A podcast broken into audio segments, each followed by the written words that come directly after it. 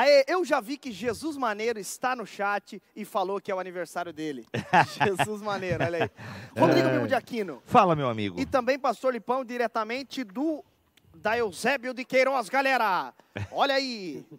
Vamos lá. Primeiro, é muito importante. Muito. Eu gosto muito do tema do livro do Tim Keller, que é o Natal Escondido. Eu Acho, bom, acho que é legal mostrar, porque esse é um livraço, né, Bibo? Cara, eu tava fazendo agora, eu tô na reta final do meu livro, tava fazendo os agradecimentos. E eu botei o agradecimento ao Tim Keller lá, cara, de tanto que eu cito o Tim Keller no meu livro, porque, cara, eu vou, quero falar sobre determinado tema. Aí eu fui ver, ah, o Tim Keller escreveu sobre isso. Aí vai lá uma citaçãozinha. E esse aqui, gente, o Natal Escondido do Tim Keller, é realmente uma. São as pregações que ele fez, né, na época do advento na sua igreja, na Redeemer, lá é, em Manhattan. E, cara, que coisa maravilhosa de ler. Inclusive, boa parte do que nós vamos falar aqui hoje está aqui nesse livro. E eu ouso dizer, cara, que ah, você falou ali antes da abertura, é, muitos cristãos não sabem explicar o verdadeiro sentido do Natal. As pessoas sabem falar o seguinte. Ah, Deus morreu, né? Ah, Na Páscoa até a galera se vira bem. Ah, Aham. Deus morreu para me salvar e tal. Jesus morreu para me salvar. Tá, e por que, que Jesus nasceu?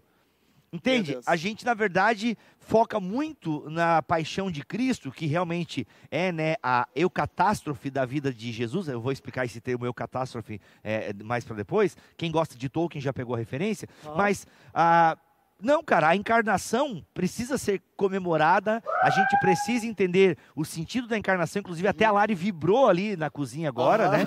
Porque a gente precisa entender a encarnação. Não é, pastor Lipão? A Eu, gente. não, aqui eu fico imaginando coisa, porque tá saindo uns sons lá Tá, da tela mano, tá, que eu fico imaginando assim, ó. Tá muito doido o negócio ali, cara. O pastor Lipão até tá no fundo branco ali, porque não dá pra mostrar o que tá rolando lá na casa Não, dele, velho. Se ele virar ali, cara. É festa da Covid. Não, é festa mas, da Covid Mas aqui, ô pastor Lipão, a verdade é Ai, essa. Cara, os caras tão sangrando. Não, o cara fica imaginando o som lá, assim, ó. Uh, lavando É. louça. que que é Enfim. isso? Não, mas, mas- deixa, eu, deixa eu jogar a bola pro pastor Lipão aqui, Aham. dentro do que eu tava falando aqui. Porque a verdade é essa, né, pastor Lipão? Ah, os cristãos, grosso modo, não sabem explicar a encarnação. É. E é, e é muito interessante nós abordarmos esse assunto, porque, por exemplo, a crucificação e redenção só faz sentido à luz da encarnação, à luz do fato de que não era um homem comum que estava crucificado na cruz do Calvário, mas era o Deus homem que estava crucificado na cruz do Calvário. E isso é a encarnação de Jesus, o Deus eterno que se faz é, carne, habita em nosso meio, tendo toda a glória divina, mas ao mesmo tempo sendo completamente homem, que faz sentido com que a crucificação de Jesus, então, possa de fato operar em nossa salvação. Portanto, a encarnação, ela é imprescindível para a nossa fé, porque ela é um fundamento que vai dar, inclusive, vazão para que nós creiamos a redenção. Se não fosse Deus encarnado, a morte de Jesus na cruz seria em vão, não teria sentido nenhum e não teria poder salvífico para nós. Só tem poder por causa da encarnação. Sim. A grande pergunta é, né? A grande pergunta é. que- Você ia fazer o uma que é pergunta? o Natal? O que é o Natal? Então, E, e eu acho que é como Hum. explicar, Rodrigo Bibo e Pastor Lipão, o sentido teológico ou teologicamente o que é Uhum. o Natal. Muito bem, vamos lá. Jesus nasceu. Falamos isso, apesar de nós, no, na mesa passado, a gente ter focado ah, na questão mais eh, histórica, antropológica e sociológica do Natal. O fato é, Jesus nasceu. Só que assim, não é, como o pastor Lipão acabou de falar, um homem que nasceu. Não, é o Deus homem que se encarna. Cara, para pensar o seguinte. O que está acontecendo ali, a narrativa do evangelho, da boa, a boa notícia é essa. O rei nasceu. A, a- a genealogia, se você pega os evangelhos, eles começam com a genealogia. Então está dizendo o quê? Que Deus está entrando na história. Que de- E outra, é o filho de Davi. Né? Tanto que Mateus, É. antes de falar que Jesus é filho de Abraão, ele fala filho de Davi e de Abraão. Por que, que Mateus fala isso? Se Davi vem depois de Abraão. Por que, que Mateus coloca Davi na frente? Filho de Davi e de Abraão. Porque ser filho de Davi significava que quem está nascendo é o Salvador de Israel. Então a gente precisa ter muito claro isso. Por quê? Cara, Deus não poderia resolver a parada lá do céu Diz aí, Deus é todo poderoso. Ele não poderia simplesmente abrir o céu e aí, galera, beleza, sou Deus. Ó, tô declarando geral aí, os pecados estão perdoados. Parem de matar os bichinhos. Greenpeace, tô com vocês. Vão parar de sacrificar. Agora é o seguinte: se você tiver fé em mim e crê que eu perdoo os pecados, os pecados estão tudo perdoado. Fala sério, Deus poderia ter feito isso, meu. Agora não, não é assim. Porque a pergunta que nós precisamos aprender a responder no Natal é: cur Deus homo, que em latim né, significa por que Deus se fez homem? Uhum, uhum. Por que Deus precisou se fazer homem? É essa pergunta que o cristianismo responde no Natal. Perfeito, é, perfeito. Exatamente, muito bom. Então, e muito aí, bom. E aí a gente tem que responder, né? Fala aí, pastor. Não, e eu acho que a maneira como o Bill introduziu é fantástica, porque o sentido no Natal está justamente na resposta dessa pergunta, né? Porque era necessário que Deus se fizesse homem. E a necessidade, ela está atrelada à justiça de Deus. É, o homem carregava sobre si uma condenação. E essa condenação, ela precisava recair sobre um homem. O problema é que não existia nenhum homem é, capaz de suportar a ira de Deus e também carregar a justiça de Deus como Jesus. Portanto, Deus precisou se fazer homem para que pudesse nos salvar. E a resposta do Natal está justamente nisso, está atrelado a essa misericórdia, a essa graça de Deus, ao ponto de ele esvaziar-se da sua glória, tornando-se homem, tornando-se servo, para que então pudesse ser o sacrifício perfeito em favor da humanidade. Uhum. Agora, é um, é, um, é, um, é um mistério toda essa, essa questão do nascimento de Cristo, mas algo que é, é, supre todas as perguntas para essa resposta sobre o nascimento é como ele nasceu, porque todo mundo sabe onde ele nasceu. Uhum. Mas por que, que ele teve então essa. Por que, por, por, o porquê da doutrina vera homo, vera Deus? O porquê do verdadeiramente homem e verdadeiramente Deus? Né?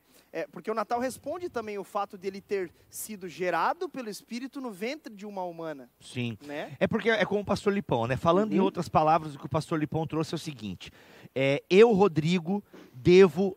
Eu devo ao Geiseriel. Eu devo, a humanidade deve a Deus. Uhum quem tem que pagar a dívida é a humanidade. Pode a humanidade pagar a Deus? Não. Não pode, ela não dá conta, né? Uhum. Tanto que o sistema sacrificial do Antigo Testamento está aí para mostrar que não dá conta. Nada humano pode satisfazer a ira de Deus. Uhum. Então ele precisava, mas quem pode pagar? Só Deus pode, mas a dívida é do homem. Então a gente precisa de um Deus homem. A gente precisa de um super-homem. Na verdade, a expressão hebraica que Isaías utiliza, El Gibor, pode ser traduzida como super-homem. Então a gente precisa literalmente de um super-homem. Alguém que assuma a nossa condição, porque o Anselmo vai falar: aquilo que não é assumido não pode ser redimido. Então ele assume a nossa condição totalmente homem. E ele tem que nascer de uma mulher, porque ele é homem. Então ele é o Deus homem. E aí, o Na verdade, quando nós olhamos para isso, nós não vimos, nós vimos que não teria outra forma tão perfeita de para isso, né? Sim, não, ele ele gerado tem... pelo espírito no ventre de uma mulher. Justamente, ou seja, é a formação do Deus homem. Então, a segunda pessoa da Trindade é gerada humanamente no ventre de Maria. Então, o que acontece? Ah, tanto que não é o nascimento de Jesus que é espetacular. O nascimento de Jesus foi como qualquer outro nascimento lá, lá entendeu? Na Palestina. É, foi com é, é, até um professor meu, eu, desculpa as, as expressões fortes que eu vou usar agora, galera, mas é, o parto hoje em dia é uma coisa até, já é uma coisa não muito visivelmente agradável, mas a mulher tem toda uma limpeza, né? A criança não sai com fezes e outras. Ó, antigamente, mano, saía o bebê e entre outras coisas juntos com o neném. Então, no meio, né, na, na estrebaria, junto a, a, a sabe, aquilo que é as secreções humanas, nasce né, a, a, o, o, Salvador do mundo. Uhum. Então nós temos o que? É uma, é uma concepção é, sobrenatural né, vem sobre o ventre de Maria, porque quando o Espírito Santo envolve um ser humano, Cristo é gerado nele. Uhum. Né? Então nós temos ali o que? Cristo é gerado corporalmente, né? a segunda pessoa da Trindade assume completamente a forma humana. Então nós temos em Cristo o que? O 100% homem, o 100% Deus. Então não é, não é 50-50. Jesus era 100% as duas coisas. E só assim, sendo 100% as duas coisas, é que ele poderia ser o nosso Salvador e a luz do mundo. Perfeito, perfeito. Pastor Lipão, alguma contribuição com relação a isso? Não, acho que aquilo que o Bibo falou é de extrema valia e até porque, de certa forma, alguns cristãos, por exemplo, não compreendem a importância da doutrina do nascimento virginal, por exemplo. E a importância do nascimento virginal está justamente relacionado a isso. Nós temos um homem que, na verdade, não tem origem em José e nem mesmo em Maria, mas um homem que foi gerado pelo Espírito Santo no ventre de Maria. Portanto, ele não é um homem que carrega a natureza pecaminosa, mas é um super-homem no sentido de não ter essa natureza pecaminosa, e aí, não tendo essa natureza pecaminosa, pode nos salvar através do seu sacrifício vicário.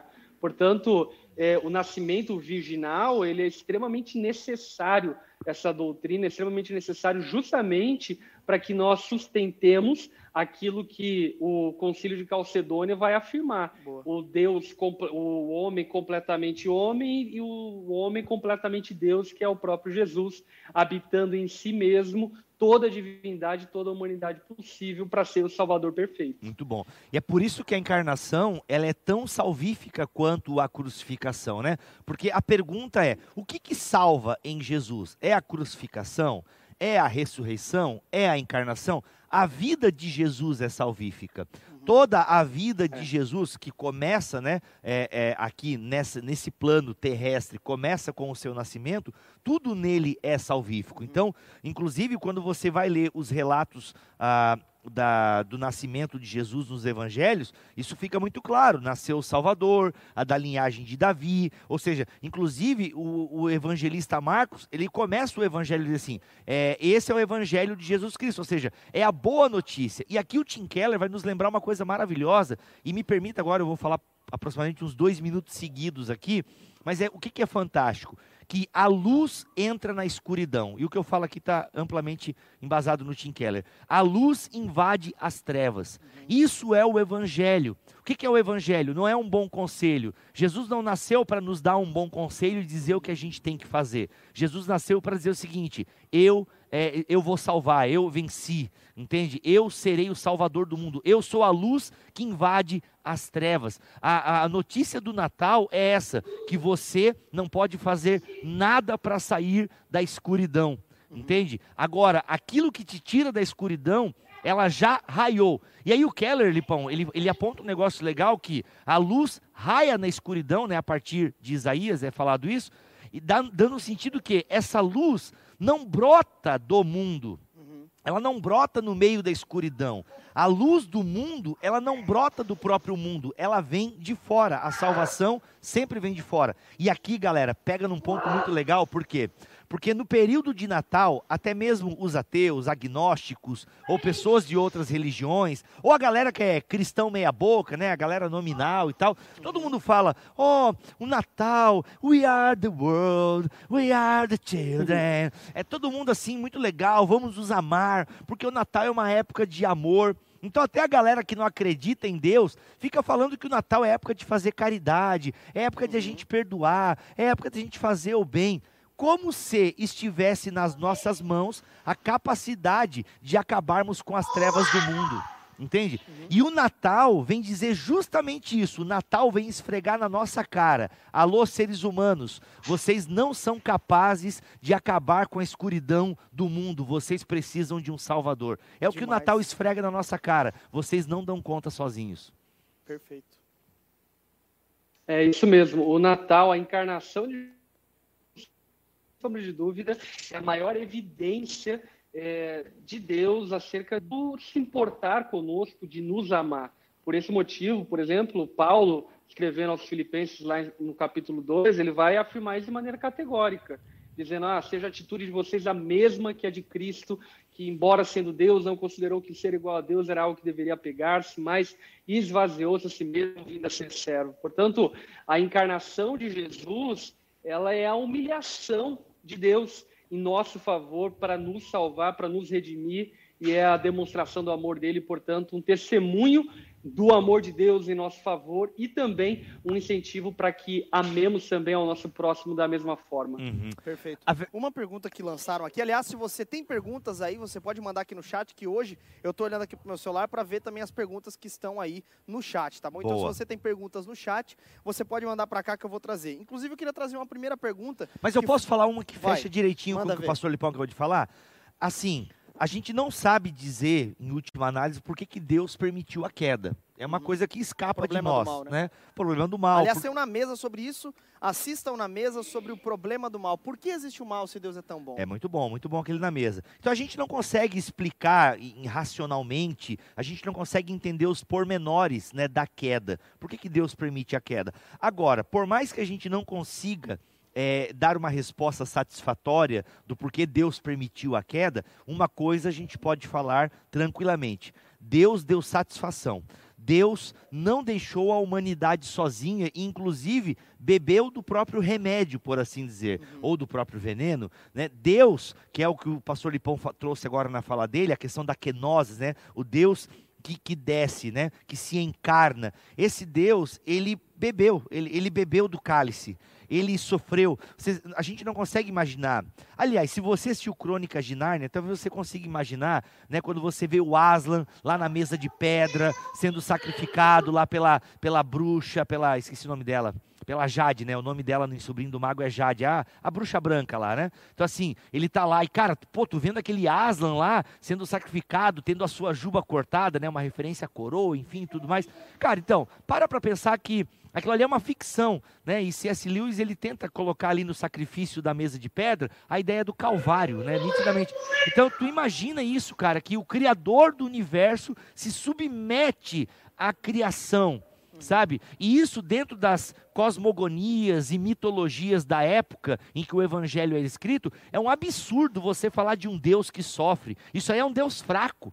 Né? Um Deus que inclusive se materializa, isso é um absurdo, né? essa materialização da divindade, isso é loucura, isso é tolice. Inclusive a negação da encarnação de Cristo é justamente isso, né? Esse Deus não pode se materializar porque a matéria é má. A matéria é má, então é tanto que, bom ponto, né? A gente até vai fazer um na mesa sobre os concílios da igreja aí um dia, mas é, é um absurdo você acreditar que Deus tem, é carne.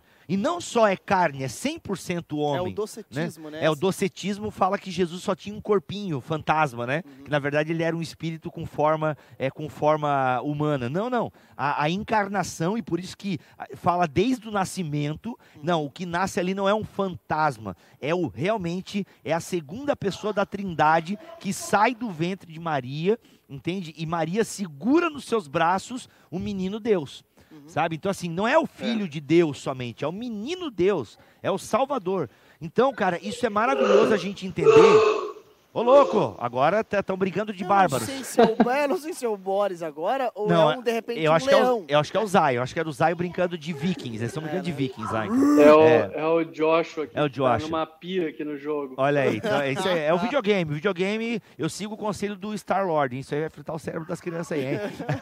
Vai falando sério, cara, falando sério. É isso, mano. Para pra pensar na humilhação de Deus. Uhum. Cara, o que é o Natal para nós, galera? O Natal é aquele tempo de luzinha, é legal, panetone, o Chester, inclusive a Perdigão uh, mostrou a foto do Chester, tá, galera? Mistério aí de 40 anos resolvido. É verdade, Ela mostrou, mostrou a foto, do, do Chester, Chester, que a gente só vê o bicho morto lá, né? Então, assim, cara, para nós o Natal é isso. Agora, pastor Lipão, eu fiquei pensando, e eu escrevi isso no meu livro, o Natal da perspectiva de Deus. Vamos, vamos se colocar no lugar de Deus agora, permita que a licença antropopática tá? Permita a licença antropopática aqui, ou seja, vamos tentar imaginar o sentimento de Deus. Isso que eu quero dizer com licença antropopática. Cara, como é que é o Natal na perspectiva de Deus?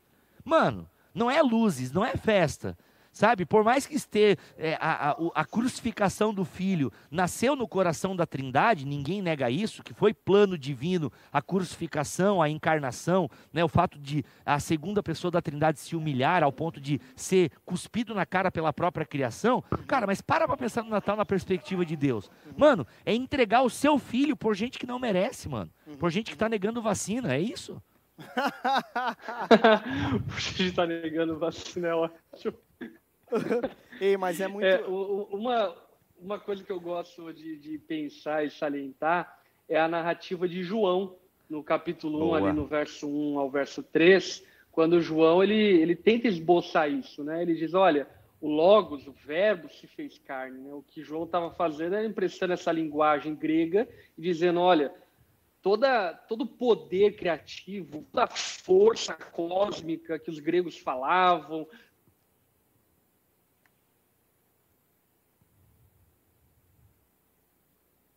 toda essa glória foi resumida em uma criança que nasceu no ventre de uma mulher para cumprir os desígnios e propósitos de Deus para salvar o pecador.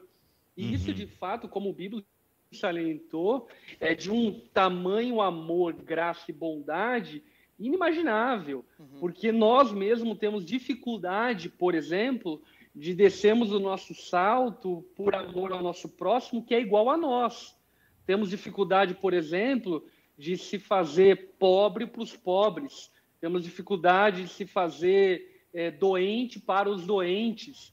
Agora você imagina o criador disso tudo, aquele que criou tudo de maneira perfeita, justa, reta, íntegra, é, e tendo a sua criação desviado dos seus caminhos, entrado em estado de rebelião, esse Deus, esse Verbo eterno que existia antes de todas as coisas se tornando carne. Isso é, de fato, a maior demonstração do amor de Deus pelo homem.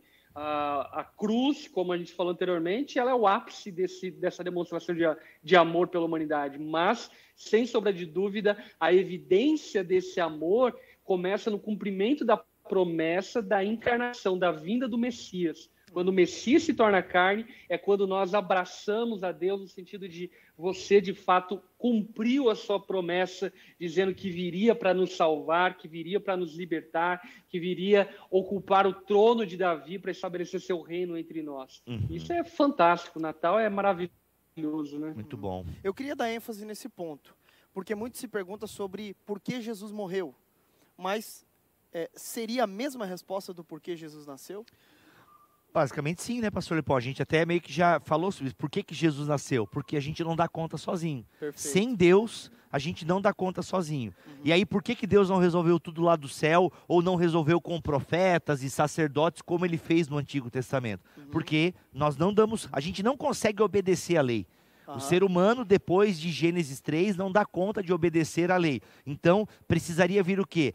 O ser humano perfeito. Jesus é o perfeito ser humano. Jesus é, inclusive, você pode ler no é, Vivo Extraordinário, o pastor Lipão fez uma análise do capítulo 5 de Romanos, porque Jesus é o quê? O segundo Adão, segundo Adão, entendeu? O segundo Adão. Então, se ele é o segundo Adão, ele é o perfeito. Adão não foi perfeito. Teve a chance de ser perfeito, mas peidou na farofa. Uhum. Agora, Jesus não. Jesus foi o ser humano perfeito, inclusive ao ponto de cumprir a lei.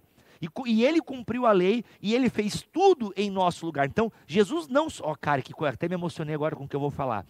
Jesus não Geralmente só. Geralmente eu solto uma rajada de línguas estranhas quando. Não, eu, eu me emocionei mesmo, porque olha só o que, que eu pensei aqui. Jesus não só morreu em nosso lugar, mas ele viveu em nosso lugar. Uau entendeu? Ele viveu em nosso lugar. E ele viveu o quê? Ele viveu a humanidade perfeita, Perfeito. obediente a Deus. E por isso eu ando, Jesus é o caminho. Porque quando eu ando em Jesus, eu cumpro a lei. Não porque eu sou obediente e sou capaz, mas porque ele foi. Então, se Jesus é o caminho, eu ando em Jesus, eu ando na lei. Porque Jesus é cumpriu fala, a lei. Né? Aquele que permanece, que é o que João fala, né? Aquele que afirma.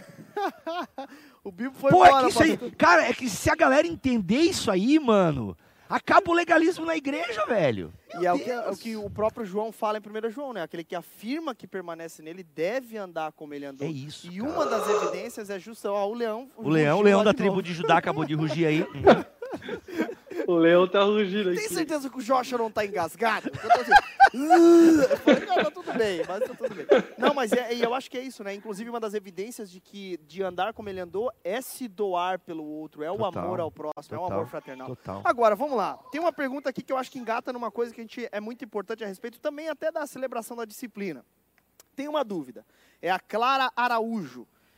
É, a doutrina de algumas igrejas, como a CCB, ensina que todas essas festas, Páscoa, Natal, não devem ser comemoradas porque pertencem ao mundo. Na palavra tem algum versículo que diga o contrário? volte-o na mesa passado, né? Volte na mesa Volte passada. na mesa passado. Assim, a Bíblia não fala, oi, gente, comemorem o aniversário de Jesus. Não tem. Se você está procurando isso, não rola. Agora o quê? A Nós- pergunta é, como não se alegrar com o como não se alegrar com o nascimento do Salvador. E outra, né? Já repetimos. Ah, gente, eu não vou explicar porque o na mesa passado. Ô, Clara, volto na mesa passado que tudo isso aí isso. foi largamente respondido no na mesa passado, como Uhum. o cristianismo começou a comemorar o Natal. Em tá? outras palavras, nós como crentes devemos comemorar o Natal. Celebrar, gente, temos que celebrar. Imagina, se a gente celebra o aniversário de nós aqui, Uhum. nós vamos celebrar. Ah, mas Jesus nasceu dia 25 de dezembro. Volte na mesa que você vai entender o porquê que a gente comemora o Natal. Pastor Lipão, você comemora o Natal aí na tua casa? Comemoro demais, celebro demais o Natal, a Páscoa. E, na verdade, não só apenas volte na mesa, mas a gente fez eh, nas disciplinas espirituais, uma das disciplinas que nós conversamos foi a celebração. E a gente mencionou sobre a importância de nós celebrarmos as, as, as datas significativas para Uhum. o cristianismo. Boa. Não porque tem um valor espiritual em si comemorar Uhum. nós coloquemos em uma posição de visibilidade essa, essa ação da parte de Deus tão fundamental para nós. Uhum. Portanto, eu não só comemoro como família, mas como eu acredito que todo cristão deveria ter um calendário de celebrações e comemorações para manifestar gratidão e para trazer à memória o amor, a bondade de Deus. Que é o período do advento, né? A gente, é, é legal você comemorar, você parar um pouco para pensar sobre isso, porque a gente entra muito no fluxo do mundo, né? E o mundo tem calendários, né? O mundo funciona com datas, calendários, aquela coisa toda. Então a gente entra muito no fluxo às vezes, e é legal você ter esse período do advento, que começa ali em dezembro e tal, para a gente o Salvador. E aí eu levanto uma outra pergunta, se não tiver nenhuma pergunta do chat ali, é, Tenho, a gente tenho alguma A gente estava falando de andar como Jesus andou e tal. Por quê, Pastor Lipão? O presente que Deus, que, Deus, que Deus nos dá em Jesus Cristo, que é a salvação, é um presente que não é um presente que exige do presenteado uma postura. Que é também uma faceta do Natal que a gente precisa colocar, porque o Natal ele é o evangelho e gera também os efeitos do evangelho, né? O Natal é a notícia de que nasceu o Salvador, OK? E se na- e nasceu o Salvador, que é o Senhor. E se você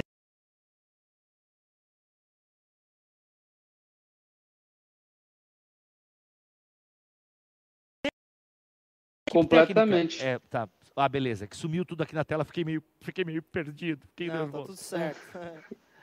Completamente, cara. É, Eu acho que até eu vou pregar sobre isso no domingo à noite. Que a- o título da pregação, inclusive, que eu dei foi é, Moisés e Abraão não estão brigados, porque parece que algumas pessoas querem colocar Abraão e Moisés num pé de briga, como se a promessa que Abraão recebeu fosse contrária ou contraditória à lei que Moisés recebeu. E, na verdade, o que nós percebemos é que a promessa recebida por Abraão e a lei recebida por Moisés foi dada pelo mesmo Deus, e não existia incoerência entre uma coisa e outra. A grande questão que a gente precisa deixar evidente e claro é que Deus nunca entregou a lei para o homem na intenção de que o homem pensasse ou tivesse a petulância de que ele poderia ser salvo através da observação daquela lei. Porque, na verdade, ela foi entregue ao homem justamente para que o homem confiasse na promessa da graça. Então, a lei e a promessa da graça, a promessa da salvação, não são contraditórias, pelo contrário, são complementares, ao po- ponto do apóstolo Paulo para a igreja da Galácia dizer exatamente isso. Olha, Deus deu a lei depois de 430 anos da promessa para poder ressaltar a promessa, para poder ressaltar a graça. E aí, então, compreendendo que essas duas coisas não estão em dissonância, nós percebemos que, na verdade, elas são complementares, no sentido do quê? De que nós não somos salvos pela observação das boas obras, mas se fomos salvos, fomos salvos para a prática das boas obras. E assim sendo, se o evangelho nos alcançou, certamente ele precisa nos transformar. E a transformação operada no, do evangelho em nós é a transformação que nos leva a uma novidade de vida, que nos leva a uma vida transformada e essa vida então transformada em obediência e consonância com a vontade de Deus. Muito bom. O Natal, gente, a verdade é essa. O Natal, ele marca uma divisão.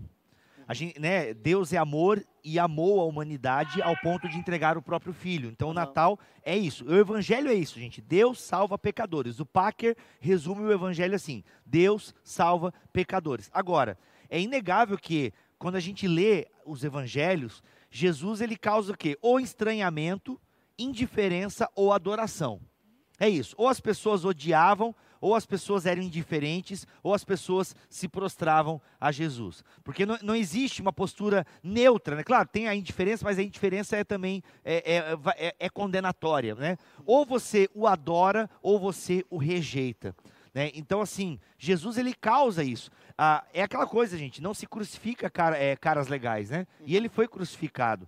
Então Jesus não foi um cara bacana, inspirador, cara que andou pela Galileia, falando mensagens positivas, vamos amar, porque o importante é amor, galera. Pô, o cabeludinho de Nazaré falou que é pra gente amar a galera e vamos amar, vamos dar o exemplo de Jesus, amando uns aos outros. Pô, galera, qual é? Não, não, não, não, não, não. O cara veio trazer divisão entre pai e filho. O cara veio, ele veio dividir. Então o Natal é o que? É Deus dando um basta na história humana, na conduta da história humana pelo, pela própria força, pela própria orientação, pela própria sabedoria. Ah, o Natal vem dizer que nós somos loucos, que nós somos incapazes, que nós não damos conta. Então, o Natal tem esse caráter também de divisão, entende? Ou você o adora e e o obedece e vive conforme ele quer, ou você o rejeita. Então não dá para levar o Natal só como uma festinha bacana de amor e paz. Não, o Natal também traz essa consciência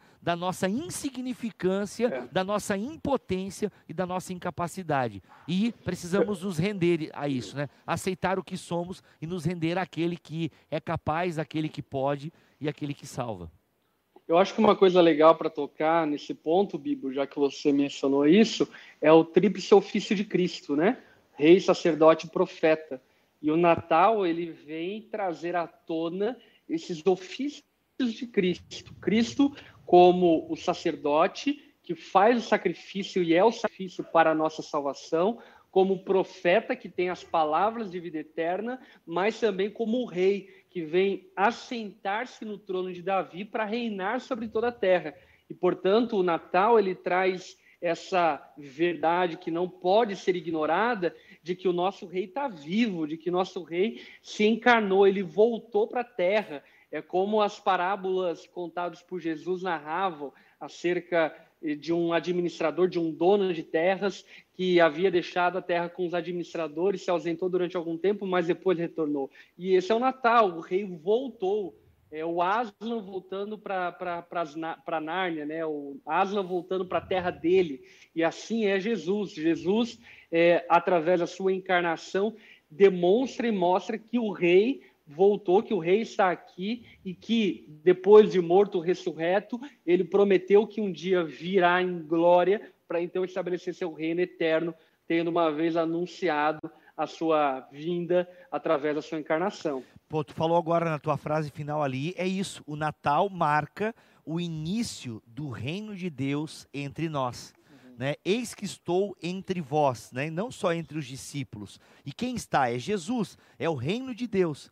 Então, o Natal marca essa sabotagem de Deus aos planos do diabo e aos planos da humanidade caída, né? Para fazer referência aqui a luz. É quando Deus mergulha no mais profundo abismo da humanidade, é quando a luz mergulha no centro da escuridão. Uhum. Só que ao estar no centro dessa escuridão, de lá começa a emergir e a emergir carrega consigo aqueles que nele creem, carrega consigo aqueles que estão nele, os eleitos, né, aqueles que estão nele, carrega consigo e os tira da escuridão. Então é como se é, é, na encarnação Deus se baixasse ao ponto mais baixo e colocasse todo o peso do pecado, todo o peso da culpa, toda a consequência do pecado sobre suas costas e levantasse isso, sabe? E carregasse os pecadores nas suas costas, porque são incapazes de se levantar. É isso, é, é a ilustração que o Luiz utiliza, né? Perfeito. A luz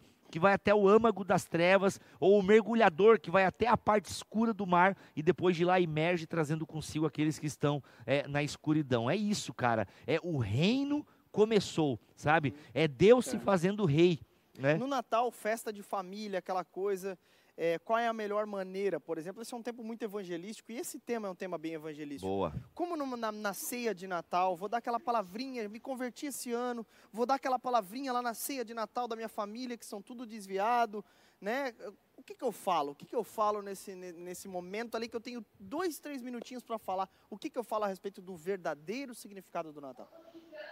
Olha, eu leria, sem forçação de barra, eu leria, leria ali Filipenses capítulo 2, versículo 6 em diante, que narra muito bem, descreve muito bem a encarnação de Jesus e também a sua glorificação. Uhum. Porque é importante nós percebermos e sabermos também que o Natal, Natal ele tem um propósito, né? O propósito do Natal é a glória de Deus por fim. E ali Paulo, em Filipenses capítulo 2, ele apresenta de maneira muito vibrante, poética, mas ao mesmo tempo concreta, a encarnação de Jesus e a sua glorificação por meio da sua obediência até a morte, morte de cruz. Uhum. Então, acho que um, um, bom começo é ler Filipenses capítulo 2, versículo 6. Essa é a dica que eu daria. Legal. Já que o pastor deu a dica bíblica, deixa eu dar uma, uma dica teológica. Eu citaria Leonardo Boff, ah, quando ele diz que todo menino quer ser homem, todo, todo homem quer ser rei, e todo rei quer ser Deus. Só Deus quis ser menino.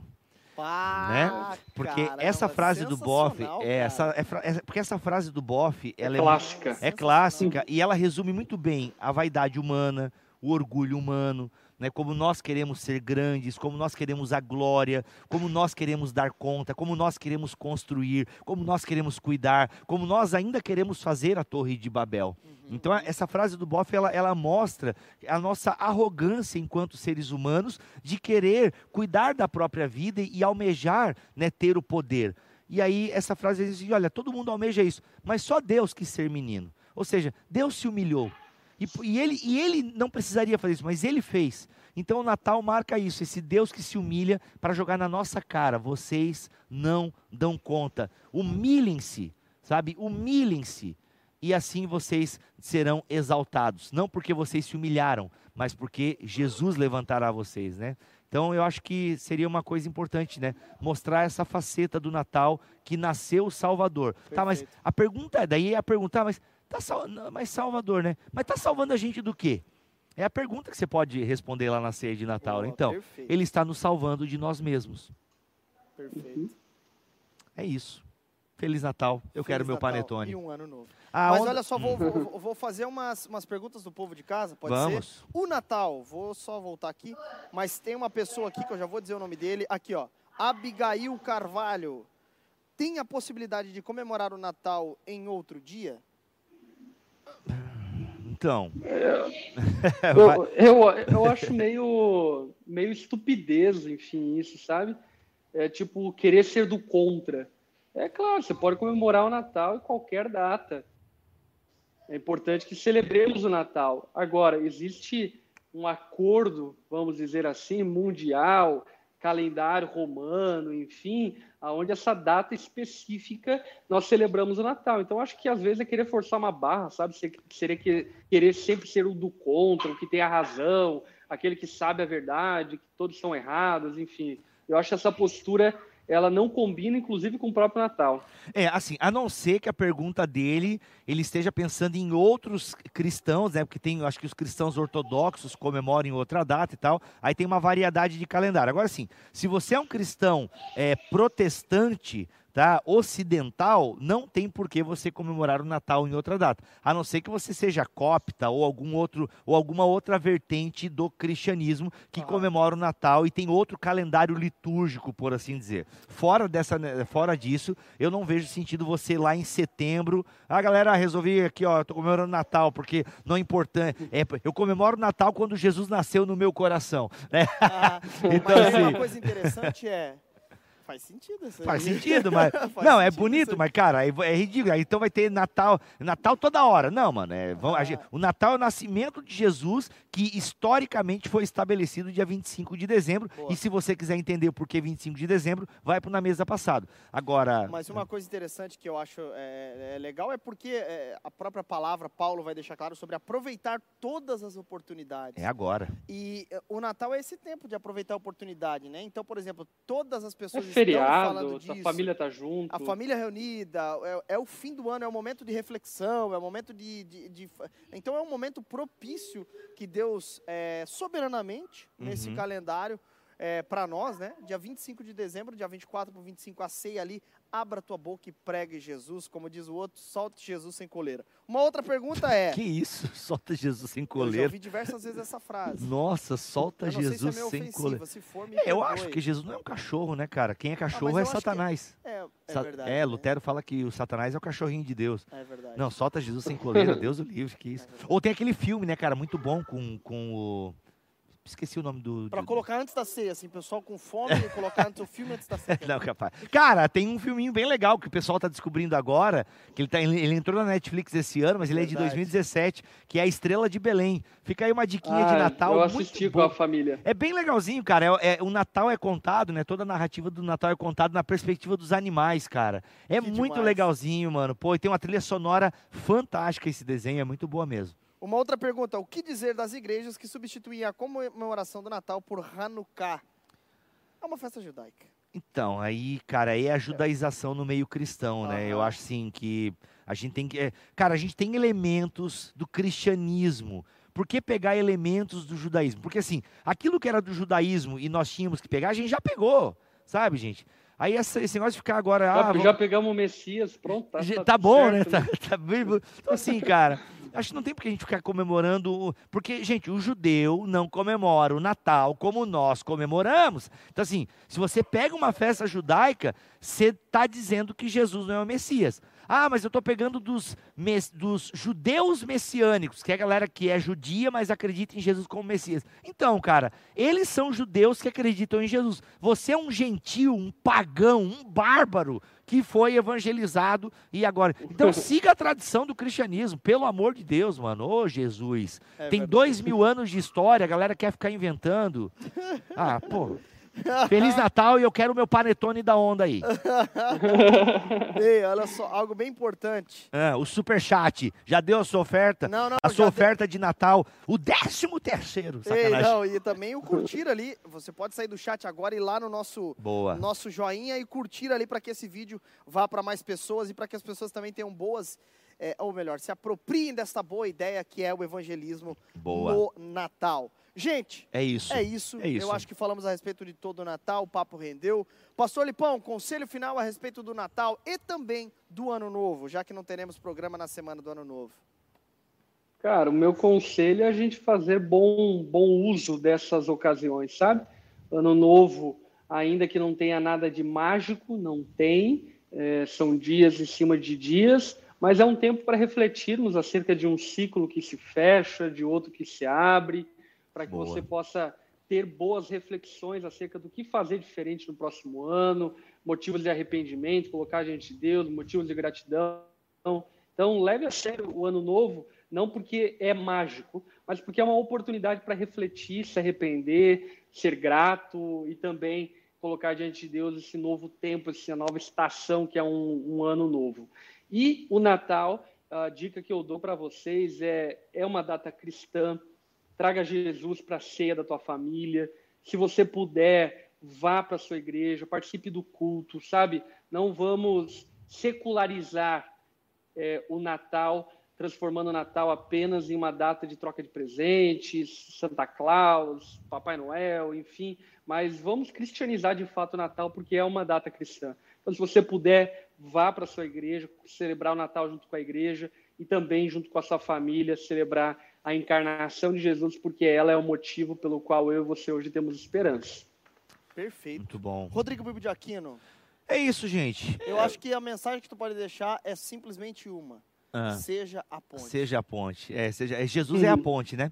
Cara, eu diria isso. É, ouça podcast. Aproveite aí que vai vir férias. Veja, ouça os podcasts na mesa. Se você digitar Natal Bibotalk, vai ter uma série de programas de Natal que a gente já fez lá, abordando vários temas do Natal. Uhum. É, leia, né? Acho que é um período legal para você ler as narrativas do nascimento de Jesus nos evangelhos, para você perceber ali o que está acontecendo, né? O que aconteceu há dois mil anos atrás e que moveu a história. O Natal é esse tempo para a gente poder. É um tempo que muitas pessoas né, têm férias e tal, então você pode parar um pouquinho e ter um verdadeiro Shabá aí, né, um verdadeiro descanso de poder Meu pensar Deus. na vida, pensar em Deus, sabe, ler a sua palavra, meditar a sua palavra, é, confessar os seus pecados. O Natal é esse período, né, bem propício a isso de você confessar os seus pecados e perdoar. Afinal, o Salvador, né, se encarnou para perdoar, né, pessoas como eu e você. E a gente sabe que a gente não é vale água da louça, né, mas ele morreu por nós, ele nasceu por nós, ele viveu por nós, ele ressuscitou por nós, ele ascendeu aos céus por nós e ele voltará por nós. Então, celebre isso Amém. no Natal. Amém. Fecha aqui. É isso. E aliás, ah, é, Geisriel, tem, que tem que ressaltar aí que agora na mesa vai dar uma interrupção breve, duas breve. semanas, a gente vai ficar off, uhum. e em janeiro a gente retorna aí com tudo para o ano 2021. Perfeito. Se Deus quiser, lá para fevereiro estaremos no estúdio novo, é a previsão que eu estou tentando trabalhar aí com, com o pessoal para a reforma, e quem sabe vamos estar com o estúdio novo, mas ano 2021 vai ser um ano incrível para Na Mesa também. Perfeito. Vale lembrar, fecha aqui, me dá a imagem.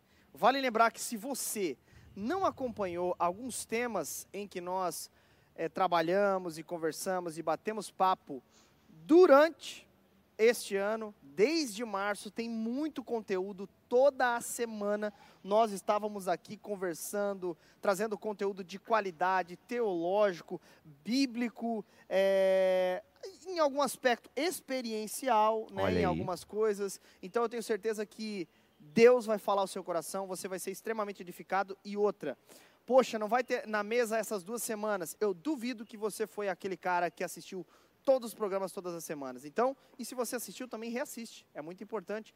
Vai lá no, na mesa, no YouTube da Onda, você vai ver que tem vários programas do Na Mesa e você pode ser muito edificado por este programa durante a sua semana de férias, inclusive colocar até na casa. Olha aí, olha Rolando aí. ali o pessoal comendo a ceia e, e, ouvindo. Deus do livro, não, não faça isso com a sua família, daí também não, né, mano? Jinglebel, jinglebel.